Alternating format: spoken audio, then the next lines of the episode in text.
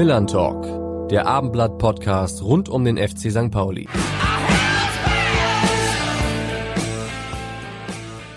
Ja, moin und herzlich willkommen, liebe Fans, Anhänger, Sympathisanten, Bewunderer, Beobachter und Kritiker des FC St. Pauli zu unserer neuesten Ausgabe unseres Abendblatt-Podcasts Millern Talk rund um den Club vom Millern Tor. Ich bin Carsten Harms und ich freue mich, meinen Feuer- und Raucherprobten Kollegen Rupert Fabig wieder wohlbehalten an meiner Seite begrüßen zu können. Moin Rupert, du weißt, warum ich das so betone. Na klar weiß ich das. Ich hatte das Vergnügen, vergangenes Wochenende im Ostseestadion zu sein und da gab es ja nicht nur Feuer auf dem Platz, es gab auch beißenden Rauch und beißende Häme von den Rängen und ein kleines spielerisches Feuerwerk des FC St. Pauli auch noch beim 3-1-Sieg. Ja, ähm, und schon an diesem Freitag steht ja das nächste richtig heiße Spiel an, das Stadtderby gegen den HSV im Millantor-Stadion. Der HSV hat ja am Wochenende auch sein Spiel gegen Braunschweig knapp gewonnen, auch wenn er nicht hundertprozentig überzeugen konnte. Welches der beiden Hamburger Teams siehst du denn, Rupert, äh, gerade als besser gerüstet für das Derby? Das ja auch ganz nebenbei das Topspiel der zweiten Liga ist, erster gegen zweiter. Also ich würde schon mit dem FC St. Pauli gehen. Das Interessante ist, der HSV ist Zweiter und ist nur drei Punkte zurück, aber es wirkt gefühlt so, als sei der HSV Neunter, weil alle über eine fehlende Entwicklung sprechen, darüber, dass sie auswärts nie gewinnen. Tatsächlich sind sie gar nicht so weit zurück und sind auch aus meiner Sicht deutlich das zweitbeste Team der zweiten Liga, aber ich sehe St. Pauli schon als die wesentlich konstantere Mannschaft an, die jetzt mache ich mich sehr unbeliebt beim HSV, besser gecoachte Mannschaft, und auch alles in allem als sie in der Spitze und in der Tiefe, in der Breite, in der Startelf einfach bessere Mannschaft mit einem klaren, stabileren System. Haben das auch in Rostock sehr, sehr reif gemacht. Das Spiel hätte ja durch sein müssen beim 3-1. Das war ja eigentlich auch schon komplett die Luft raus. Eh dann der Elfmeter, der ein bisschen zweifelhaft war, die Rostocker nochmal richtig reingebracht hat. Aber natürlich so ein Derby, da ein bisschen was ins Phrasenschwein einzuzahlen, ist ja auch immer emotionsgeladen und da ist ja auch die Mentalität mitentscheidend. Aber auch da ist St. Pauli jetzt erprobt vom vergangenen Wochenende, weil Rostock ist ja auch ein Spiel, das mit in den Köpfen entschieden wird. Ja, zu dieser Frage wird auch unser heutiger Gast ganz sicher eine Einschätzung haben. Schließlich hat er selbst einige Stadtderbys bestritten, allerdings nicht in der zweiten Liga, sondern in der ersten Bundesliga. Dazu hat er für beide Clubs gespielt und war, so komisch es auch klingt, die erste und wohl bis heute einzige lebende Ablösesumme, die im deutschen Profifußball gezahlt wurde. Wie es dazu kam, werden wir natürlich heute klären. Und wir werden auch darüber sprechen, wie man als Spieler damit umgeht, einen Trainer zu haben, der kaum älter oder vielleicht sogar jünger ist als man selbst. Ganz herzlich begrüßen wir im Abendblatt Podcast Millern Talk St. Paulis früheren Verteidiger, Kapitän und Vizepräsidenten Jens Duwe. Moin Jens, herzlich willkommen bei uns. Ja, vielen Dank für die Einladung, freue mich sehr. Ja, moin und herzlich willkommen auch meinerseits. Schön, dass du hier bist, Jens. Wir haben eben über das Rostock-Spiel gesprochen und das HSV-Spiel so ein bisschen angekündigt bereits. Wo hast du Rostock gesehen? Hast du es gesehen und wo wirst du am Freitag das Derby verfolgen? Also verfolgen werde ich das Derby. Ich habe leider keine Karte mehr bekommen. Ähm, insofern ähm, äh, werde ich das Derby mit meinen alten Kollegen André Trulsen, ähm, Klaus Ottens im privaten Atmosphäre verfolgen. Ähm, hoffen auf ein spannendes und vor allen Dingen auch friedliches Spiel. Ähm, ja, Rostock habe ich gesehen, das Spiel. Ich kann dir eigentlich nur zustimmen. Also war eine sehr reife, souveräne Leistung, ähm, hatten wesentlich höher gewinnen können. Und man muss schon sagen, St. Pauli hat eine beeindruckende Serie und das sind nicht erst die letzten zehn Spiele, sondern man kann ja eigentlich sagen, seit einem Jahr, seit Hürzeler das Ding übernommen hat, ähm, ist das wirklich sehr, sehr konstant. Da steckt ein Plan dahinter und ich bin sehr beeindruckt, muss ich wirklich sagen. Ich hatte in Erinnerung, dass du mal dir Karten gesichert hattest, als, als die Gegend gerade gebaut wurde.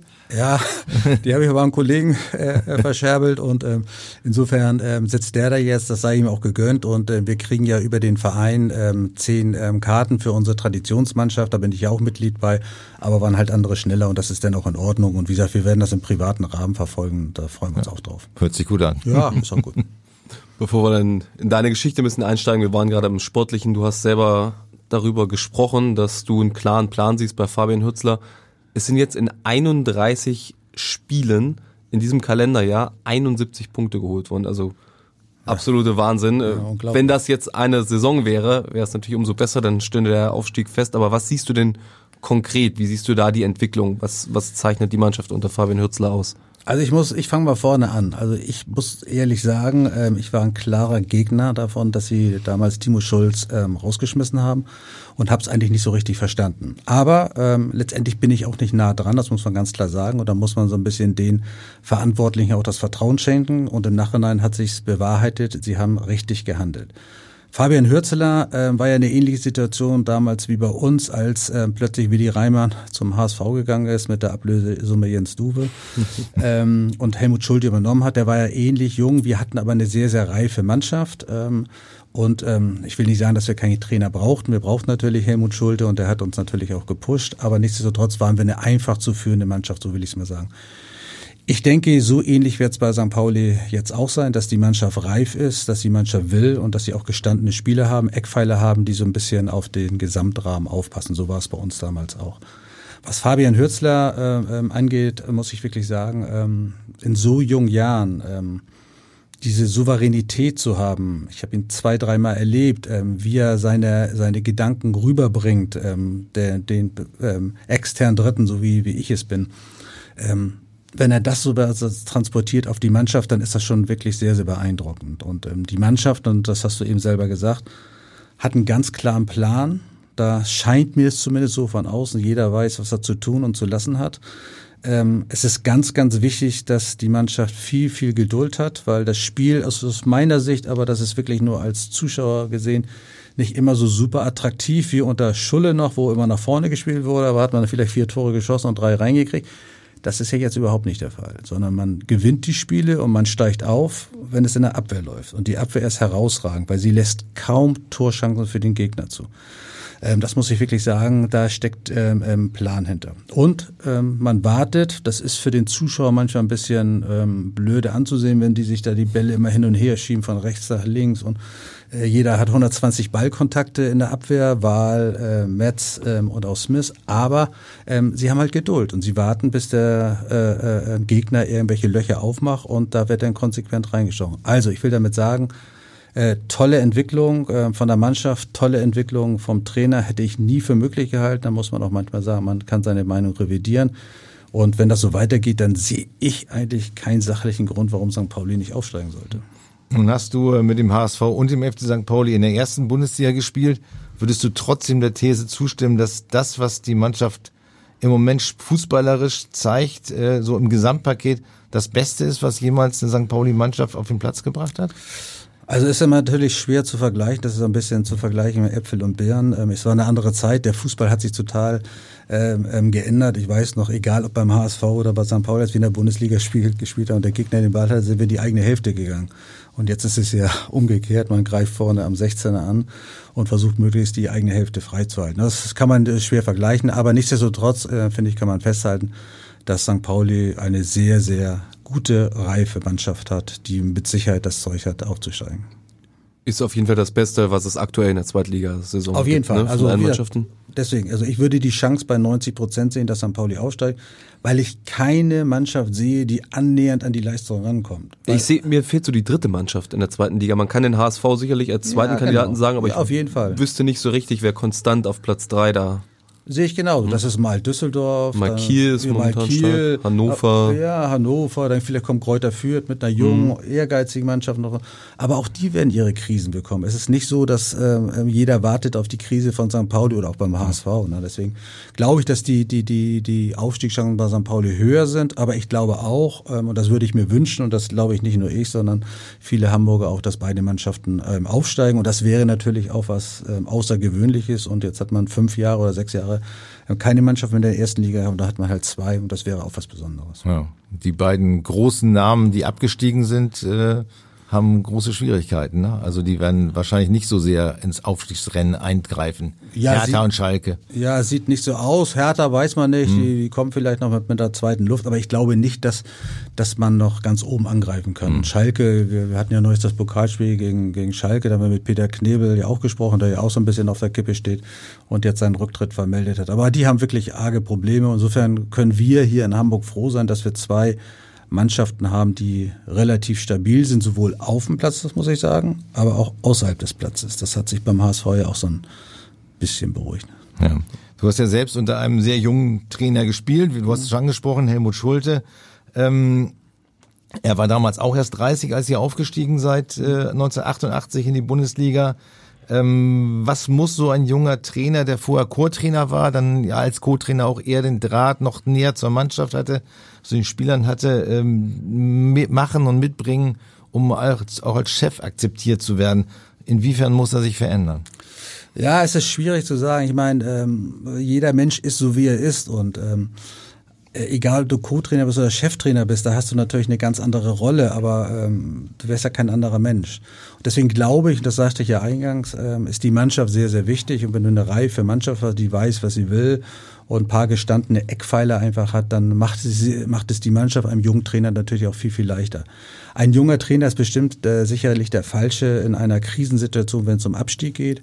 Aber so ähm, ähm, in einer stabilen Mannschaft mit einem Flow ähm, kann hier können ja auch völlig neue Gedanken auch auch sehr sehr sehr sehr gut sein. Insofern glaube ich, das ist auch eines der Erfolgsrezepte vom Fabian Hürzler und so war es damals bei Helmut Schulte ja ganz genauso der hat sich nicht groß geändert, sondern ähm, der wusste im richtigen Moment, wenn er dazwischenhauen musste, was selten der Fall sein war, aber er hat uns auch laufen lassen. Und so wird es bei Fabian Hürzler auch sein. Der wird ja nicht den Oberlehrer da machen, weil das ist dann nicht mehr authentisch und das kriegt eine Mannschaft relativ schnell raus. Insofern, glaube ich, macht er mehr richtig, als er falsch macht. Wenn wir von Helmut Schulte sprechen, sind wir auch relativ schnell bei seinem Vorgänger Willi Reimann. Das ist ja auch so eine schöne Stadtrivalitätsgeschichte. Mhm. Der war relativ erfolgreich beim FC St. Pauli. Mhm und wurde dann vom HSV weggekauft 1987. Wie hast du das als Spieler empfunden damals? Schon relativ ungewöhnlich. Also ich bin ja in dem Jahr, war Willi Reimann ja derjenige, der mich vom HSV weggelotst hat zu St. Pauli. Und Willi Reimann war der damals mit Schorsch Volkert, der so ein bisschen professionelle Strukturen bei St. Pauli reingebracht hat. Man muss wissen, ähm, die Älteren werden es noch wissen, St. Pauli ging es nicht immer sehr gut, ähm, rein finanziell. Und da war, war wenig mit Professionalität am, ähm, hatte St. Pauli damit zu tun. Und das haben die beiden einfach reingebracht. Das muss man ganz klar sagen. Und er hat, äh, seitdem ich da war, ähm, wirklich ähm, ja, dieses Flair vom HSV reingebracht, vom großen HSV. Er hat ja auch ähm, Europapokalsieger ist er geworden, deutscher Meister. Also so das hat man schon gemerkt und er hat die Mannschaft geprägt. Und er hatte halt ein Auge dafür, mit wem kann er arbeiten, mit wem kann er nicht arbeiten. Insofern hat er die Strukturen gelegt und ähm, als der HSV dann Probleme hatte, ähm, hat man versucht, ähm, Willi Reimann zu engagieren, weil er ja im Herzen der ein HSV ist und das hat dann auch gut geklappt. Da hat er auch ganz gute Arbeit geleistet. Also insofern ähm, ähm, war das für alle Beteiligten eigentlich, glaube ich, eine Win-Win-Situation. Mhm. Und dann kamst du ja, du hast es angesprochen, schon als Tauschware ins Spiel. Ja. Äh, plötzlich verzichtete der HSV auf deine Rückkehr im nächsten Sommer und äh, überließ dich dem FC St. Pauli. Du warst dann quasi die lebende Ablösesumme für einen Trainer. Das dürfte im deutschen Fußball bis heute wirklich einmalig sein. Ähm, wie war das für dich denn in dem Moment? Ach, das war für mich eigentlich eine tolle Situation, weil ich da vielen Leuten nochmal auch vielleicht an dieser Stelle Dank sagen kann, weil ähm, wir hatten eine relativ erfolgreiche Saison mit dem FC St. Pauli und ich hatte gute Angebote damals. KSC ist damals in die Bundesliga aufgestiegen, Homburg ist aufgestiegen und dann kam noch ein englischer Club. So und dann äh, hatte war Felix Magath mittlerweile ähm, ähm, Manager beim HSV und mit Felix konnte ich eigentlich immer sehr sehr gut, weil ich habe ihm immer Börseninformationen ähm, äh, vorbeigebracht, weil ich vorher eine Banklehre gemacht hatte und dann habe ich habe ich dort Brücken gebaut.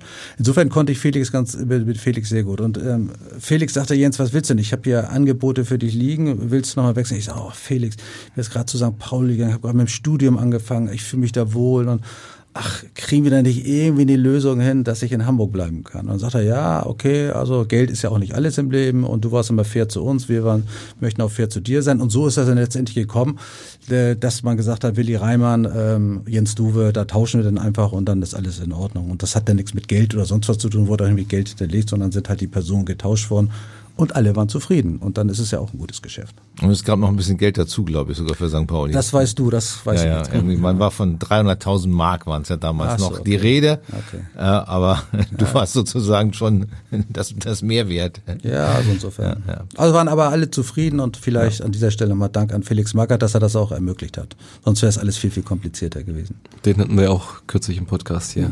Nicht bei uns, aber im HSV-Podcast. Ach so, ja. Okay. Aber geben wir gern weiter, weil er auch äh, äh, unser Kolumnist für die Europameisterschaft sein Ja. wird. Und insofern äh, ist der Kontakt sehr eng. Ja, guter Einkauf. ja. Ja, zufrieden war der dann auch am Saisonende. Damals noch alle, seid ihr unter Helmut Schulte aufgestiegen. Ein Jahr zuvor in der Relegation gescheitert, witzigerweise am FC Homburg, bei dem der FC St. Pauli vier Tage nach dem Stadtderby wieder ran muss im DFB-Pokal. Ja. Hast du da noch Erinnerungen dran in Homburg? Ja, also, also wir waren mit Abstand die bessere Mannschaft als Homburg, aber wir haben da halt 3-1 verloren, wir haben es schnell geführt und das lief alles in unsere Richtung und dann war ein Bruch im Spiel, dann haben wir dort 3-1 verloren und hier zu Hause haben wir halt nur 2-1 gewonnen, haben auch auf einen Tor die ganze Zeit gespielt. Ähm, Ich weiß damals noch ohne Libero, den haben wir nach vorne geschickt und haben immer Mann gegen Mann hinten gespielt, aber hat am Ende des Tages nicht gereicht. Aber da waren wir halt reif und wir wussten, wo der Weg hingehen soll und so sind wir im, im, im folgenden Jahr relativ souverän aufgestiegen. Genau, darauf wollte ich auch nochmal ansprechen. Ähm, was zeichnete eure Mannschaft damals aus? Du hast es ja schon so ein bisschen angedeutet. Das waren ja auch viele Hamburger in der Mannschaft, ne? Ja, und das ist das, glaube ich, was uns ausgezeichnet hat. Wir waren also eine Truppe von, ich würde mal sagen, 70 Prozent norddeutschen Spielern. Entweder kamen sie aus Hamburg, aus dem Umland oder aus Kiel. Und dann hatten wir zwei, drei Exoten dabei, die wir zur Verstärkung letztendlich da, dazugenommen haben. Und ähm, das hat uns letztendlich ausgezeichnet, weil wir, wir uns alle aus den Jugendmannschaften kannten, haben in den Auswahlmannschaften entweder miteinander gespielt oder gegeneinander gespielt. Und dann ist es auch mal Glück, dass da so eine Truppe von Menschen zusammenkommt, die sich auch versteht. Natürlich ist es immer so, in einer Gruppe mit 20 Leuten ist ja nicht jeder dein bester Freund, auch wenn er auch aus Hamburg kommt. Aber ähm, auf dem Platz wussten wir, in welche Richtung es gehen sollte und da ähm, haben wir alle füreinander gekämpft, so wie wir es auch als E-Jugend und äh, äh, D-Jugendspieler gemacht haben.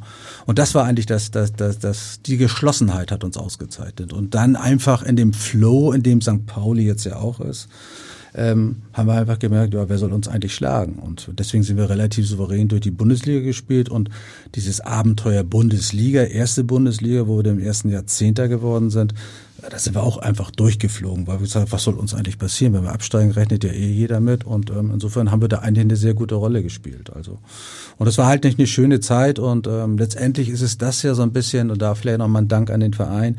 Wir hatten dieses Jahr 30, 35-jähriges Jubiläum zum Aufstieg 1988. Hat der Verein uns eingeladen bei so einer historischen Autogrammstunde und diese, diese, diese Ausstellung im St. Pauli Museum handelt ja von dieser Zeit. Und das fand ich eine ganz gute Geste ähm, an die vom Verein, dass sie da nochmal Notiz von genommen haben, weil so die letzten Jahre hat, hat, haben die alten Spieler eigentlich wenig, ich kann nur für St. Pauli sprechen, relativ wenig mit dem Verein zu tun, aber das kommt jetzt so langsam wieder in Gang und das finde ich eine sehr schöne Entwicklung. Im Vergleich zu eurer Mannschaft, ist ja jetzt bei der aktuellen Mannschaft schon anders. Da gibt es einen Hamburger mit Elias Saad drin und relativ viele Exoten. Inwiefern lassen sich für dich von außen dennoch so ein paar Parallelen erkennen? Ja, ich meine, die Welt dreht sich weiter. Ne? Wir haben damals noch unser Geld in D-Mark gekriegt, die kriegen jetzt Euro. Früher hat das Brötchen, keine Ahnung, 50 Pfennig gekostet, jetzt kostet es 6 Euro. Also ich will damit einfach nur sagen, die Welt dreht sich weiter. Das, da, da muss man ähm, einfach, äh, das muss man akzeptieren. Aber nochmals, was ich eingangs gesagt habe, die Eckpfeiler. Und ich sehe, wir hatten auch so drei, vier Eckpfeiler, die den Laden zusammengehalten haben. Und das sehe ich jetzt bei St. Pauli auch. Also wenn ich jetzt an Smith oder Irvine, sag ich mal, für die Mentalität oder mit Hartl haben sie einen guten Spieler. Ich sehe jetzt auch Wahl zum Beispiel ein toller, toller Neuzugang, der clever ist, der ja auch Hamburger Wurzeln hat. Also insofern, ähm, da sind schon einige Charaktere da drin, die den Laden zusammenhalten und dann haben sie halt so eine Mittelschicht, so mit Eckestein, clevere Jungs, die wissen, wo sie hinwollen und die integrieren die, die, die neuen Spieler auch, auch die ausländischen Spieler. Und das ist am Ende des Tages egal, ob die nur aus Hamburg kommen, aus Tschechien kommen oder aus, aus Australien kommen. Ähm, wichtig ist am Ende des Tages, und das bleibt es, Fußball ist ein Mannschaftssport und wenn die Mannschaft stimmt, dann kann man eine Menge machen. Sieht man ja als Parallele zur Nationalmannschaft, tolle Spieler, aber irgendwie keine Mannschaft. Insofern hakt es da so ein bisschen. Wo siehst du da das Problem, um kurz mal abzuschweifen? Du hast ja die beiden letzten Spiele gesehen, sicherlich. Ja. Also ich muss ganz ehrlich sagen, wenn ich jetzt Mr. DFB wäre, hätte ich auch Nagelsmann genommen, weil er ist der beste Trainer aus meiner Sicht, der auf dem Markt war. Und ich finde, wir haben tolle Spieler in Deutschland. Und jeder Einzelne ähm, wäre mit Sicherheit in jeder, oder in jeder nicht, aber in vielen Nationalmannschaften ein Führungsspieler. Ich glaube, hatte ich auch eingangs gesagt, dass die Spiele in der Abwehr gewonnen werden. Und da liegt, glaube ich, die große Achillesferse. Ich glaube, im Mittelfeld sind wir super aufgestellt, im Sturm, naja gut, da kann man sich auch noch was zu basteln, da wir nicht den Torjäger schlechthin, aber da haben wir tolle Leute äh, im Vordergrund, aber hinten werden halt zu viele Dinger gefangen. Und das war ja damals auch so ein bisschen, ähm, dass wenn man zu viele Tore hineinkriegt, so viel kannst du vorne gar nicht schießen. Und, ähm, und die Mischung fehlt halt, ob nun mit Kimmich und Gündogan oder nur ein oder wie auch immer. Ich glaube, das ist die große Aufgabe von Nagelsmann, jetzt so ein bisschen die ja, die Spieler mit Herz zu finden. Und das müssen nicht die elf besten Spieler sein, aber das muss eine Mannschaft sein. Und nochmal, Fußball ist ein Mannschaftssport. Und das ist, glaube ich, die, die Aufgabe, die er hat als Trainer und auch als Psychologe und, und ist so ein Blick in die Glaskugel. Da muss er halt auch ein bisschen glückliches Händchen haben. Aber ich glaube, wenn die ähm, ähm, EM beginnt ähm, und die ersten Spiele, das erste, zweite Spiel gut läuft, dann springt der Funk auch relativ schnell hin und da muss man am Ende des Tages auch ein bisschen Glück haben und Glück gehört auch zum Fußball. Das ist nun mal so. Wissen wir schon mehr nach der Auslosung, ob man Glück mit der Vorrundengruppe zumindest hat. Ja, aber früher, immer, da haben wir immer Glück mit der Auslosung, haben wir immer mhm. schlechte Mannschaften gehabt. Aber äh, ich finde, wenn du eine so gute Mannschaft hast, dann musst du sagen, okay, dann. Egal wer kommt. Ne? Egal wer ja. kommt. Ne? Und ähm, aber es wäre jetzt hilfreich, würde ich mal sagen, in der jetzigen Situation der Nationalmannschaft, wenn eine einfache Gruppe, dass man sich ein bisschen eingrooven kann und dass der Funke dann überspringt vielleicht. Und dann kann vielleicht noch ähm, einiges machbar sein. So aktuell habe ich nicht so viel Hoffnung, aber das geht manchmal schnell. Ne? Was wird in der Rückrunde, kommen wir zu St. Pauli zurück, äh, das Wichtigste sein, um äh, in der Erfolgsspur zu bleiben?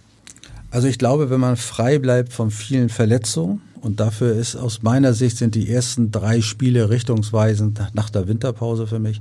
Wenn man da diesen Flow anhalten kann, ähm, wenig verletzte Spieler hat, die Spieler, die dann bei den Nationalmannschaften ähm, sind, gegebenenfalls auch auffangen kann, dann hat St. Pauli eine große Chance und dann sehe ich keine sachlichen Gründe, warum St. Pauli nicht aufsteigen sollte. Ähm, Schlüsselspieler hatte ich eben schon gesagt, da muss man halt so ein bisschen aufpassen, dass man da nicht zu viele äh, Verletzte hat oder gesperrte Spieler hat. Aber man muss fairerweise auch sagen, auch in der Hinrunde hat St. Pauli den einen oder anderen Ausfall ja auch schon gehabt und den sehr gut kompensiert. Da war also kein Leistungsabfall. Es waren jetzt keine vier, fünf Spieler, sondern immer ein, zwei Spieler. Aber auch das hat Hürzler gut gemeistert. Insofern, ja, also ich denke auch nach, warum es nicht klappen sollte, aber mir fallen wenig sachliche Gründe ein. Und es gibt dann zwei Hamburger Aufsteiger. Ja, ich glaube, ich glaube, St. Pauli 90 Prozent Aufstiegschance, HSV 51 Prozent. Spannende Konstellation. Ja, ich glaube auch, dass hm. sie die zweitbeste Mannschaft sind. Weiß man nie. Zweiter ist ja dicht am dritten dran und Relegation weiß man auch. Also insofern. Aber ich würde es dem HSV auch gönnen und ich glaube auch, das hast du ja auch schon eingangs gesagt, ich sehe äh, den HSV auch als zweitbeste Mannschaft und insofern würde es den ja auch wünschen. Und äh, ich bin ja Hamburger und beide Herzen schlagen ja in meiner Brust, auch wenn ich natürlich die besseren Zeiten bei St. Pauli hatte. Ja. Kommen wir nochmal zu der Zeit zurück. Ähm, du hast es angesprochen, ihr habt damals nach dem Aufstieg sehr vorzeitig und locker den Klassenhalt geschafft, seid Zehnter geworden als Aufsteiger, mhm. ist auch heutzutage ja sehr ungewöhnlich für, eine, mhm. für einen kleinen Verein, der also nicht äh, gesponsert ist äh, bis in alle, in alle Höhen. Ähm, wie, wie war das damals? Gleichzeitig entstand ja auch, was du auch schon sagtest, so auf diesen den Rängen so dieses äh, Millantor-Feeling, äh, volles Haus, immer das hat's ja auch früher, so da, davor jedenfalls mhm. nicht immer gegeben. Ähm, wie war das als Spieler? Das muss doch irgendwie so ein Genuss gewesen sein. Ne? Ja, das war eigentlich, als wenn wir auf einer Welle geschwommen mhm. sind. Also wir hatten, ich glaube, so 10.000 Zuschauer in der zweiten Liga, auch in der Aufstiegssaison. Bei Spitzenspielen vielleicht mal 15.000, aber das Stadion war nie ausverkauft, kannte ich gar mhm. nicht. Und mit dem ersten Bundesligaspiel kam irgendwie eine Euphorie. Ja, anscheinend war, war das so, dass, dass man nach einer Nummer zwei in Hamburg gesucht hat. Hamburg ist groß genug. Und das Stadion hatte halt seinen Charme und hat halt den großen Vorteil zum Volksparkstadion, dass es halt mitten in der Stadt ist. Und so kam halt diese, ja, ich will mal sagen, Party-Atmosphäre mit dazu, dass man gesagt hat, okay, auch wenn mich nicht für Fußball interessiert, ich gehe da trotzdem hin, weil von da aus gehen wir weiter. Und da haben sich halt viele Leute aus äh, unterschiedlichen Gruppen getroffen. Und das war halt wie auf so ein Surfen auf so einer Welle. Und seitdem ist das Stadion eigentlich permanent ausverkauft. Und ähm, deswegen, ich erinnere noch eine Zeit, jetzt mal manchmal einen Zeitsprung, als ich dann im Präsidium war, im Vizepräsident, Vizepräsident war. In der Zeit haben wir ja ähm, das Stadion auch fertiggestellt und aufgebaut. Corny Littmann hat es mit seinen Jungs begonnen und wir haben es dann fertiggestellt und haben uns lange gefragt, ja, 30.000 kriegen wir das überhaupt voll? Wollen wir nicht lieber 25 oder 23.000 machen? Haben dann aber, sag ich mal, diesen Jetzt im Nachhinein kann man lachen darüber, Risikoschritt gemacht, dass wir sagen können, okay, 30.000, das war die Grenze wegen Lärmschutzgutachten, ähm, das machen wir dann auch und ähm, gut, dass wir es so gemacht haben, weil Karten, man könnte auch 50.000 hätte, hätte bauen können. Also ja, also war wie eine Welle Surfen auf der Erfolgswelle und es hat halt einfach Spaß gemacht. Und da zählen wir jetzt noch von. Sonst würden, würde ich jetzt mit meinen Ex-Kollegen auch nicht das Derby gucken. Dann wären wir in tausend verschiedene Richtungen gelaufen. Und insofern sind da ja auch, ähm, ja, Freundschaften fürs Leben entstanden. Das muss man fairerweise sagen. Von dem Surfboard hat sich ja dann runtergerissen, relativ je mit Knieverletzungen, weswegen du die Karriere mit genau. 29 Jahren schon beenden musstest. Ja. Wäre das, und ich meine, du kennst dich in der Branche ja relativ gut aus, mit heutigen medizinischen Möglichkeiten auch so gewesen, zwangsläufig? Ja, ich hatte zweimal das Kreuzband gerissen und ich habe beim ersten Mal schon gemerkt, dass ich nicht mehr so super fit war wie vorher. Ähm, das muss man einfach sagen. Ja, es ist äh, spekulativ. Ich glaube schon, die Medizin hat sich genauso weiterentwickelt wie der Fußball. Ich glaube, da hätte man durchaus was machen können. Es gibt ja genug Beispiele, die zwei oder dreimal das Kreuzband gerissen haben und immer noch Nationalspieler sind. Aber das ist letztendlich hypothetisch. Ich möchte überhaupt nicht beschweren, ist es so gelaufen, wie es gelaufen ist. Ich hätte damals gerne länger gespielt, das war halt nicht so. Insofern hatte ich dann aber, ich drehe es jetzt mal um, mehr Zeit, mich dann beruflich zu entwickeln. Äh, das macht man auch nicht, wenn man bis 36 spielt, dann ähm, ähm, ist es auch schwieriger, da noch Fuß zu fassen. So war ich dann Ende 20 und konnte da nochmal Fuß fassen und das ist alles so gut gelaufen, wie es jetzt gut gelaufen ist. Ich bin gesund, habe eine tolle Familie, also insofern will ich mich nicht beschweren. Ja, wollte ich gerade sagen, deine Verletzung, das klingt zwar brutal, aber haben dich da tatsächlich ein bisschen näher an dein künftigen Beruf dann reingebracht, mhm. weil du ja ein bisschen interessiert auch an dem warst, mhm. äh, was da mit dir sozusagen und deinen Knien und so gemacht worden ist. Äh, kannst du das mal näher erläutern, wie, wie dieses Interesse dann entstanden ist? Ja, ich hatte ja eingangs, ich hatte immer eine Banklehre gemacht und mhm. während der St. Pauli-Zeit, auch Bundesliga-Zeit, habe ich immer studiert und wollte das Studium BWL eigentlich abschließen. Dann kam die Verletzung dazwischen, dann musste ich mich entscheiden, äh, mache ich jetzt äh, letztendlich das Studium weiter oder mache ich mich selbstständig, weil irgendwie ist es überhaupt nicht typisch für meine Grundfamilie, dass ich mich, da wollte ich mich immer selbstständig machen. Und ich habe halt gesehen, als äh, ähm, ich damals in der Rehabilitationsphase bin, sind wir mal so zu sogenannten Fitmachern gefahren. Und da gab es ein, zwei, die, ähm, wo wir hingefahren sind. Und ähm, da habe ich schon gemerkt, dass da auch ganz normale Leute waren. Nämlich Leute, die eine neue Hüfte bekommen haben oder ähm, einen Bandscheibenvorfall hatten. Und da dachte ich mir, Mensch, ist doch eigentlich viel, viel schlauer, wenn die ganze Sache ähm, in der Rehabilitation, oder damals hieß es ja noch, ich fahre zur Kur, also drei Wochen zur Kur, ganz weit weg an die Ostsee nach Bayern oder wo auch immer. Ich dachte, das ist doch für die Kostenträger, Krankenkassen äh, viel, viel günstiger, wenn das Ganze stattfindet, ohne Hotel, ohne Essen, Trinken, Schlafen, sondern wirklich nur in die Medizin, das investiert wird. Und so ähm, habe ich dann, weil ich nicht aus der Medizinbranche komme, mit, mit zwei Medizinern mich zusammengeschlossen, die das medizinische Know-how geliefert haben. Ich hatte Zeit, äh, weil ich ja was Neues gesucht habe, das Ganze von der kaufmännischen Organisation organisatorischen Seite zu organisieren. Und so sind wir zusammengekommen und haben halt eine Kur ohne Hotel angeboten. Und ähm, das in meinem Ballungszentrum, weil Hamburg ein Ballungszentrum ist, haben wir in Hamburg angefangen. Und so sind halt die ersten Zentren geschlossen. Das habe ich dann zehn Jahre mit den beiden erfolgreich gemacht. Und dann ähm, ist es aufgeklackt, dass auch große Konzerne gesagt haben, Mensch, äh, wir haben Krankenhäuser, wir haben Kurkliniken, aber sowas Tolles da, wo die Leute wohnen und arbeiten, das haben wir noch nicht. Und insofern habe ich mich dann mit dem Fresenius-Konzern, da mit der Krankenhausgruppe Helios zusammengeschlossen. Und so habe ich dann halt für die ein Netzwerk hier in Norddeutschland entwickelt. Und ähm, ja, das ist mittlerweile State of the Art. Ähm, da gehen viele Leute hin. Selbst ähm, tolle Zeitungsreporter. also insofern ähm, ist das, glaube ich, eine gute Sache gewesen und ähm, so habe ich denn da meinen Fußabdruck hinterlassen und wie gesagt, ich bin sehr zufrieden und ähm, ist alles gut gelaufen. Hast auch so die Managementseite einer Klinik hat dich mehr gereizt als ein Job als Trainer oder Sportchef? Ja, ähm, also ich bin ich musste irgendwann nach der Karriere entscheiden, will ich weiter im Fußball bleiben, ja oder nein. Und ich äh, bin ja Sportinvalide geworden ähm, Anfang der 90er Jahre. Und da war bei weitem noch nicht so viel Geld im Fußball. Wenn ich die Uhr zurückdrehen würde und die Entscheidung nochmal vor der Entscheidung stehen würde und weiß, wie die, äh, hätte wissen können, wie sich der Fußball entwickelt hätte, hätte ich vielleicht einen anderen Weg eingeschlagen. Aber damals war das so, äh, wie das war. Trainer war mir relativ schnell klar, äh, werde ich nicht, weil ich, glaube ich, zwei Defizite habe als Trainer. Ich würde immer durch die Netten spielen lassen und ähm, man hat immer, braucht immer ein paar, ähm, die schwieriger sind. Ich will jetzt nicht Arschlöcher sagen, aber man braucht ein paar schwierige Charaktere auch in der Mannschaft. Und da hätte ich mich so ein bisschen schwer getan. Also wusste ich immer, da bist du nicht gerecht, äh, bist du ungerecht. Also habe ich das lieber ähm, sein lassen. Und ähm, Helmut Schulte wollte mich ja mal bei St. Pauli als, als, als Trainer nach Uli Maslow, da war auch erste Bundesliga, hat er den auf die, vor die Tür gesetzt, also wollte er mich für die letzten zehn Spiele dann noch ja. haben. Ähm, das hat dann nicht geklappt, ähm, weil ich das auch nicht wollte, weil ähm, irgendwann im Leben muss man auch wissen, was man kann und was man nicht kann. Und ich glaube, ich kann andere Sachen besser als den Trainerjob. Sportdirektor, so mehr von der strategisch-kaufmischen ähm, ähm, Situation, das hätte ich mir eher vorstellen können. Und ähm, aber es ist jetzt so gelaufen, wie es gelaufen ist. Also alles gut. Hm. Ende 91 sagtest du, hast du dann schon das erste Reha-Zentrum ja eröffnet mit deinen Partnern. Mhm.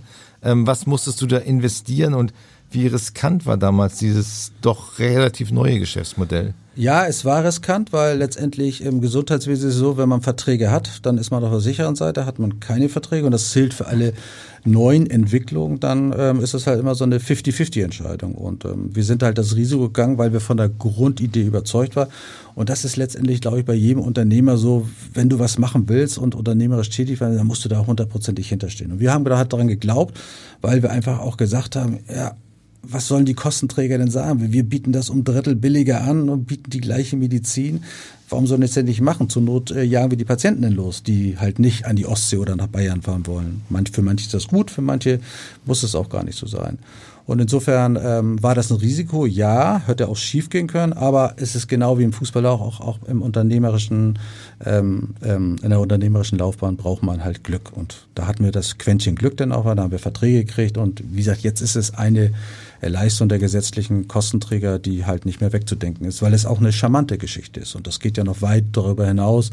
Ähm, wir gehen ja jetzt auch viel in Betriebe rein, um dort schon den Hebel anzusetzen, damit die Leute gar nicht erst krank werden. Ne? Also wir haben ein großes Projekt damals mit ähm, Airbus gemacht und sind da mit 40 Therapeuten allein auf dem Gelände gewesen, damit die Leute da gar nicht erst krank können, damit die mhm. ihre Flugzeuge ähm, rechtzeitig ausliefern können. Aber jetzt schweife ich so ein bisschen ab. Das wollte ich oh, wir schweifen noch Aber mehr. Aber ist ja auch interessant. Ne? Eben, also eben. Gesundheit ist ja für jeden wichtig, auch für die St. Pauli-Fans. Du hast ja auch mal eine, eine Gesundheit für die Seele, hat's ja auch ein, ein kleines Intermezzo, wenn man das so behaupten kann, äh, innerhalb deiner beruflichen Laufbahn. Korrekt? Ja, äh, musst du mir noch die Sprünge helfen? Was meinst du da? Gastronomie. Ach, Gastronomie, ja. Also das ist ja im Leben auch, dass ich das ja, man muss wissen, was man kann und was hm. man nicht kann. Das habe ich einfach aus ganz anderen Gesichtspunkten gemacht. Klaus Ottens und ich, äh, wir waren immer an so einer, äh, äh, an der Elbe saßen wir immer, man haben ein Bierchen getrunken und wir haben zu dem ähm, Inhaber gesagt, wenn du mal aufhörst, dann sag uns Bescheid. Und dann kam der Zeitpunkt irgendwann, dass er aufhören wollte und dann habe ich Klaus tief in die Augen gesagt, das müssen wir jetzt zusammen machen. Und dann haben wir es halt gemacht. Hm. Am Ende des Tages muss man sagen, ja, war ein Eigentor. Wir sind mit dem blauen Auge dann noch rausgekommen. Aber das würde ich jetzt nicht normal machen. Aber das haben wir einfach wie in der Lage gemacht, so an der Elbe. Und wir haben da schöne Zeiten vermittelt. Also das war nicht jetzt rational, dass man das machen musste, sondern mehr emotional. Und ähm, ja. Wollte ich gerade sagen, das also war, war ja eine super Location. Also ja, ich kenne das auch. Eine, ja, ist immer noch eine ich gehe da gerne Location, mal spa ja. spazieren und so und äh, ja, genau. Ja, aber es passt irgendwie nicht. Ja, ja also ich, ich war da ja auch nur mehr im Hintergrund. Das haben ja mhm. hauptsächlich äh, meine Frau, meine Tochter und äh, äh, Klaus Ottens gemacht. Aber es hat dann einfach am Ende des Tages nicht gepasst und da muss man auch rechtzeitig sagen, nee, dann hören wir mhm. letztendlich auch. Und die Location ist immer noch gut. Und äh, wenn ich mit meiner Frau da lang gehe und mit dem Fahrrad vorbeifahre, das tun wir relativ oft, dann sagen wir halt, Mensch, hier hast du da, dein Denkmal erschaffen. Dann haben wir auch einen kleinen Fußabdruck im gastronomischen Bereich da hinterlassen, aber ähm, das war nicht unsere Profession, das muss man fairerweise sagen. Also du hast keine schlechten Gefühle, wenn du jetzt da nein. Nein, um Gottes Willen, das ist immer noch was Tolles und mhm. die, die Nachfolger, die sind glücklich da und ähm, auch da sind letztendlich alle zufrieden und ähm, ja, unseren Kindern, oder ich bin ja gerade Opa geworden, zweifacher Opa, ja, Dankeschön. Mhm. Und insofern, wenn ich da mit meinem Enkel immer vorbeigehe, kann ich sagen, hier, guck mal, das hat Mama und deine Mutter gemacht. Ähm, insofern, also alles gut. Oh, das ist so süß das passt ja. Nun warst du, hast es vorhin selber kurz erwähnt, auch als Vizepräsident des FC St. Pauli dabei und für den Sport verantwortlich. 2010 war das. Wie ist es dazu gekommen? Ja, also ähm, wie war es dazu gekommen? Also Conny Littmann hat dann gesagt, er hört auf und das musste sich ein neues Präsidium organisieren und ähm, da waren vier Leute. Man hat gesagt, wir brauchen einen fünften und wollten ganz gerne für den Bereich Sport noch Kompetenz rein. Und ich bin immer schon mal gefragt von die Jahre vorher, ob ich in den Aufsichtsrat will oder ins, ins Präsidium. Habe das eigentlich immer verneint, weil es ich, das konnte ich beruflich auch nicht unter, äh, unter einen Hut kriegen. In der Zeit ging es aber eigentlich ganz gut und habe gesagt, man muss ja ein bisschen was zurückgeben und das ist eine ehrenamtliche Tätigkeit gewesen. Und insofern habe ich das auch gerne machen. Wir hatten wirklich eine tolle Zeit, haben vier Jahre eine Menge geschafft, haben wirklich solide gewirtschaftet. Eigentlich das vor, fortgesetzt, was Corny Littmann eingeleitet hat, das muss man wirklich sagen, und haben das dann vernünftig auch übergeben an Oke Göttlich und sein Team wären vielleicht auch bereit gewesen, das weiter äh, zu machen, aber dann waren halt andere Strömungen vereint. Das ist auch völlig in Ordnung. So, dann haben wir das Feld geräumt und haben vier Jahre Arbeit ähm, dort geleistet. Und auch wenn ich da äh, jetzt auf dem Dom bin, kann ich auch sagen, Mensch, ich habe meinen Fleck da hinterlassen und das ist ein schönes Stadion, alle sind zufrieden. Ähm, das war auch in der Planungsphase nicht so einfach mit den Fans. Wie machen wir das gerade mit Polizeiwache, Museum und wie viele Stehplätze, wo sollen die sein? Das haben wir aber alles im vernünftigen Dialog hingekriegt und dann ist man da auch so ein bisschen stolz drauf. Aber das nochmal, das ist nicht, habe ich nicht alleine gemacht, sondern mit meinen damaligen Kollegen zusammen. Genau, die Tribünen habt ihr ja so nach und nach abgerissen und wieder neu aufgebaut, Genau. also nicht alles so auf einmal. Ähm, denkst du noch oft an die Zeit, wenn du jetzt im Stadion bist, denkst du, ah, da, war- da war das, da, Ja, ja. da sah so aus, da konnte man den Bunker komplett sehen, als die Nordtribüne weg war und so. Ja. Ja. Na, ich erzähle eigentlich jedem, das versuche ich jetzt mal wertfrei rüberzubringen, Mhm. Einfach, ähm, wie teuer die Polizeiwache war. Ja. So, und das war eine lange Diskussion. Äh, Es ist jetzt so, äh, äh, wie es jetzt ist. Das ist auch alles in Ordnung so. Aber das ist immer so meine Geschichte, die ich dann im Stadion erzähle für äh, Freunde, die ich von auswärts so einen Besuch habe. Aber nochmal, du hast recht. Wir haben uns damals bewusst für einen Stufenplan entschieden, weil das halt die wirtschaftlich vernünftigste Lösung war.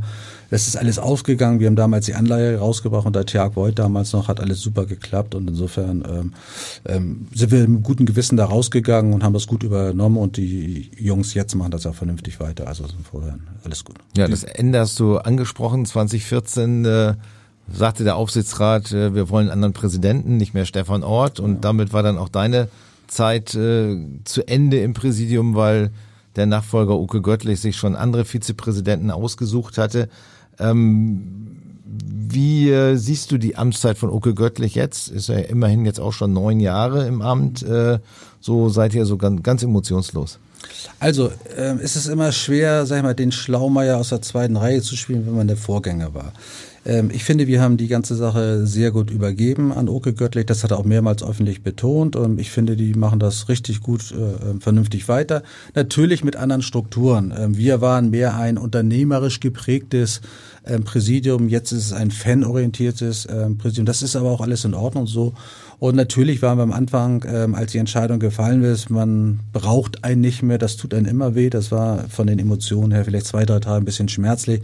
Auf der anderen Seite gibt ja immer zwei Seiten, ähm, hatten wir wieder ein bisschen mehr Freizeit und ähm, wir haben das dann respektiert und äh, wenn die Zeit dann abgelaufen ist, dass sie abgelaufen ist. Aber nochmals hatte ich ja auch schon gesagt mit unserer Traditionsmannschaft, wir haben ähm, gutes Verhältnis, auch ich jetzt persönlich kann nur für mich sprechen, gutes Verhältnis zum Präsidium. Die, die binden uns ein mit der Traditionsmannschaft.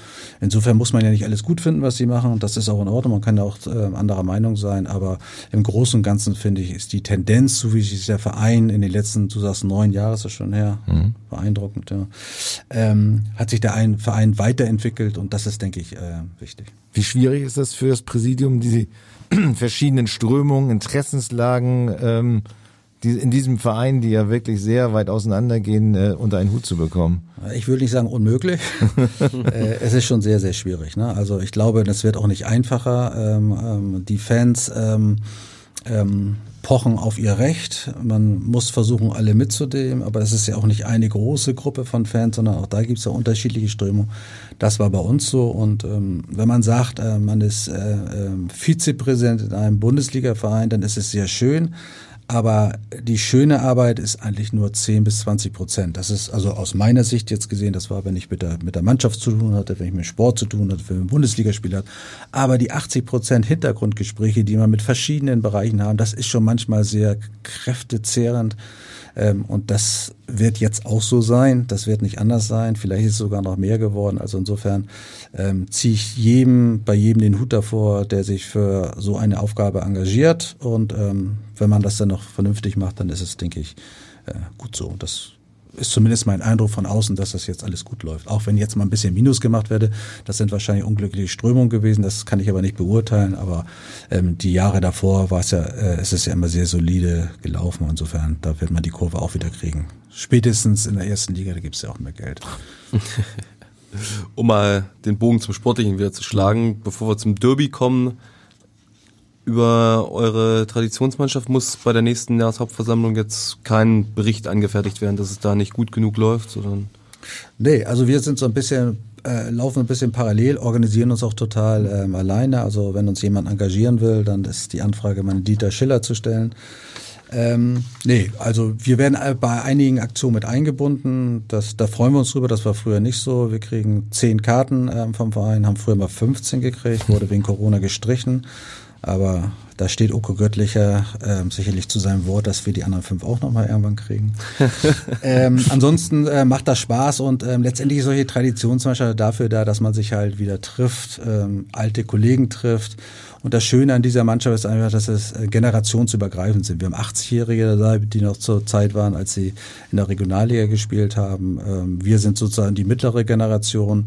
Dann ist Timo Schulz und so mit seiner Generation. Und ähm, weil wir alle nicht mehr so fit sind wie früher, ähm, brauchen wir auch Junge und deswegen rücken jetzt Junge von unten wieder nach. Also insofern ist das eine tolle Sache. Und das ist einfach so ein so, ein, so, ein, ja, so eine Plattform, wo wir uns alle treffen, wo wir dann alle zwei Jahre nach Mallorca fahren. Und das, das ist so ein bisschen, sind, ist so das, ja, schlecht gesagt, jetzt einfach das Abfallprodukt von der damaligen Karriere, die jeder Einzelne hatte. Und ähm, so haben wir halt die, die Beziehung zum Verein auch noch. Und so machen es ja viele Traditionen. So der HSV macht es ja ähnlich. Und da gibt es ja schlechtere Abfallprodukte. Ja, natürlich. Fall. Deswegen war das auch das falsche Wort, aber mir fiel jetzt nichts Besseres ein. Was ist dir so aus deiner eigenen Derby-Karriere hängen geblieben als Spieler? Also wir hatten eigentlich immer schöne Derbys. Ähm, zwei Dinge einfach. Wir hatten eine, äh, äh haben 1-1 gespielt, da hat Rüdiger Wenzel mal Tor des Monats geschossen. Das war mhm. richtig toll. Ich glaube, das war sogar das erste Derby. Und dann hatte ich persönlich eine schmerzliche Erfahrung. Wir haben 2-1 verloren. Da hatte ich damals, mein direkter Gegenspieler war Jan Furtok und der hat das 2-1 geschossen, haben 2-1 verloren und das war einmal die positive ähm, ähm, Erfahrung und einmal das negative. Aber wie gesagt, das gehört zum Sport dazu. Mal gewinnt man, mal verliert man und dann hat er sich halt gefreut. War auch nicht der schlechteste Stürmer. Ne? Nein, also, der war sehr, sehr gut damals. Also insofern, ähm, es war, ist halt so, wie es ist. Ne? Ja, kommen wir zum Freitagabend, zum Stadtderby, aktuell gegen den HSV. Ähm, was, ähm, was denkst du, wie wird dieses Spiel äh, ausgehen? Wie, was für ein Spiel wird es werden? Also, auch wenn ich mich da vielleicht nicht so beliebt mache, ich glaube, es wird ein Sicherheitsspiel werden. Mhm ähm, weil St. Pauli drei Punkte Vorsprung, hat ein Heimspiel, ist geduldigt, wartet auf Fehler von anderen. HSV möchte nicht verlieren. Nicht, weil es das Derby ist, sondern möchte den Anschluss auch nicht verlieren. Deswegen glaube ich, das wird ein sehr abwartendes Spiel werden. Mein Tipp, persönlicher Tipp ist 0-0. Uh. Vielleicht fällt auf der einen oder anderen Seite ein Glückster, aber ich würde mich fast festlegen auf das 0-0. Ähm, eben aus den ähm, angesprochenen Gründen. Mit 0-0 können beide Mannschaften gut leben. Ähm, es ist für die Zuschauer ein bisschen blöde, aber so ist der Fußball äh, äh, zurzeit halt. Und ich glaube nicht, dass Fabian Hürzeler da großes Risiko eingeht. Warum sollte er das machen? Ne? Letztendlich ist es ein Heimspiel, ja aber man ist auch in einer sicheren, guten Position und da wird er kein Risiko eingehen. Inwieweit der HSV äh, bereit ist, da großes Risiko einzugehen, weiß ich auch nicht. Verlieren will man auch nicht. Also deswegen spricht für mich vieles für so ein Sicherheitsspiel. Ich möchte aber nochmal sagen, äh, was ich mir wünschen würde, neben der sportlichen Geschichte, ist halt, dass es drumherum halt ruhig bleibt. Ne? Und da hoffe ich, dass die drei Parteien, und ich sage bewusst drei Parteien, respektvoll miteinander umgehen. Das sind mhm. einmal die HSV-Fans, das sind die St. Pauli-Fans, aber auch die Polizei alle gegeneinander äh, untereinander sollten Respekt haben, dass es ein ruhiges Familienfest wird und nicht in irgendeiner Art und Weise Schlägereien haben. Und es nützt auch nichts am Ende, das zu sagen, die anderen sind immer schuld, wie das oftmals der Fall ist, sondern einfach in die eigene Nase packen, respektvoll da reingehen, alle drei Seiten und dann wird das auch ein schönes Fest. Das wäre wirklich wichtig, ist ja total schade auch. Du hast eben gesagt, du hast jetzt, bist jetzt zweifacher Opa, mit den Kindern bei gewissen genau. Spielen gar nicht ins Stadion gehen genau. kann weil du weißt, so das ist kein guter Eindruck, der, ja, genau. der vermittelt wird. Ja, und ich wünsche mir, dass man sozusagen im Hinblick auf die Zukunft, dass alle drei Parteien Erstligareife zeigen. Das ist ein, gutes, ein guter, guter Wunsch. Ja, ähm, wenn du sagst, es wird eine Null ausgehen, welche Spieler werden das äh, Spiel prägen? Dann eher die Torhüter und Abwehrspieler? Ja, ich glaube, auf St. Pauli-Seite werden das die drei hinten äh, machen, die sich den Ball hin und her schieben und warten, dass der, dass der HSV irgendwelche Lücken freigibt. Ähm, es könnte sein, und das ist für mich einfach äh, mein persönlicher Lieblingsspieler beim HSV, ist Saad, der immer die 1 zu 1 Situation. Hast du so ihn schon zum HSV transferiert gerade? Nein, also wie gesagt. Du sagst es beim HSV ist dein Lieblingsspieler. Ach, beim HSV habe ich das ja, gesagt? Ja. Entschuldigung. Ja. ja, wer weiß, ne? Äh, das glaube nein, das glaube ich nicht. Äh, bei St. Pauli, muss ich ganz ehrlich sagen, ist Saad der Lieblingsspieler, weil der ist, ist jung, dynamisch, kommt aus der Region, das aber nur am Rande äh, geht es eins zu eins, macht immer Risiko und äh, stresst seine Gegenspieler immer. Also da ist immer Alarm. Also den würde ich persönlich immer äh, spielen lassen. Also das finde ich schon toll. Vielleicht ist er derjenige, der vielleicht das Spiel entscheidet, vielleicht auf der anderen Seite Glatzel, der vielleicht einen lichten Moment hat.